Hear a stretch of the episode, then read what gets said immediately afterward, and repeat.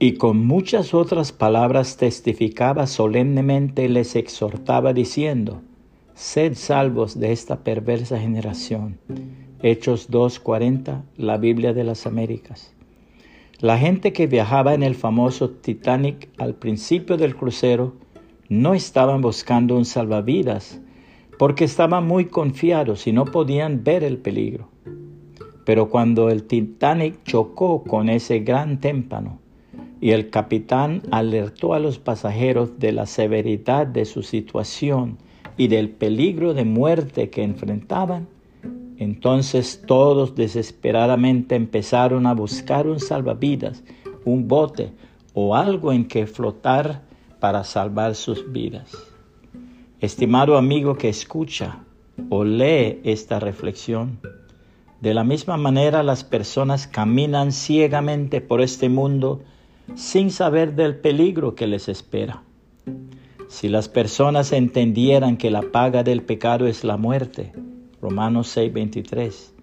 Y si entendieran que delante de Dios ninguno califica para la salvación, y si entendieran que todas nuestras llamadas justicias son como trapos de inmundicia delante de Dios, Isaías 64:6, entonces estarían buscando la manera de salvarse.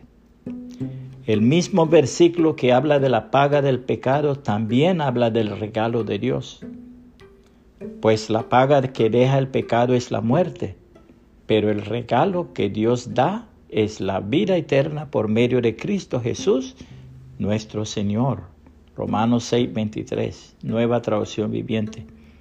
Si usted ha nacido de nuevo, es decir, si ha recibido a Jesús como su único Señor y suficiente Salvador, y como consecuencia se ha arrepentido de sus pecados y lo ha obedecido recibiendo el bautismo en el nombre de Jesucristo para el perdón de sus pecados, usted, como millones de cristianos a través de los años que lleva la iglesia del Señor Jesucristo, forma parte de los salvados por la sangre del Cordero de Dios que quita el pecado del mundo. Juan 1.29.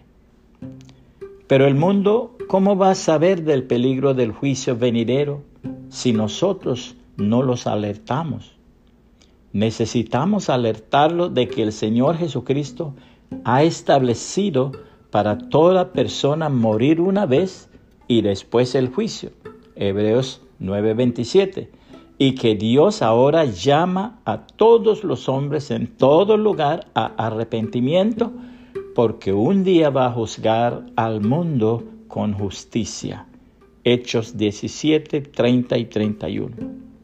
El mensaje del Evangelio es que el Señor Jesucristo es el único que nos puede perdonar, salvar y darnos el regalo de la vida eterna. La palabra de Dios afirma lo siguiente, por tanto, tal como el pecado entró en el mundo por un hombre y la muerte por el pecado, así también la muerte se extendió a todos los hombres, porque todos pecaron. Pues antes de la ley había pecado en el mundo, pero el pecado no se imputa cuando no hay ley. Sin embargo, la muerte reinó desde Adán hasta Moisés, aún sobre los que no habían pecado con una transgresión semejante a la de Adán, el cual es figura del que había de venir.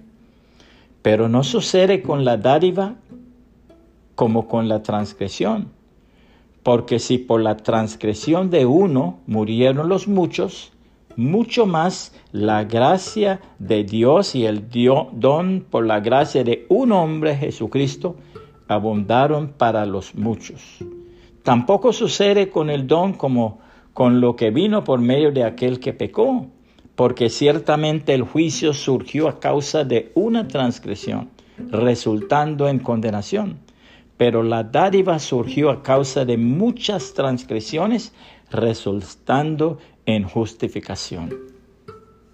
Porque si por la transgresión de uno, por este reinó la muerte, mucho más reinarán en vida por medio de uno, Jesucristo, los que reciben la abundancia de la gracia y del don de la justicia.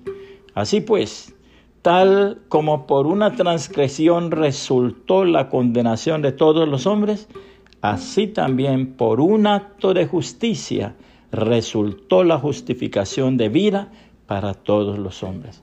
Porque así como por la desobediencia de un hombre los muchos fueron constituidos pecadores, así también por la obediencia de uno los muchos serán constituidos justos. Romanos 5, 12 al 19, la Biblia de las Américas. Puede compartir este mensaje y que el Señor Jesucristo le bendiga y le guarde.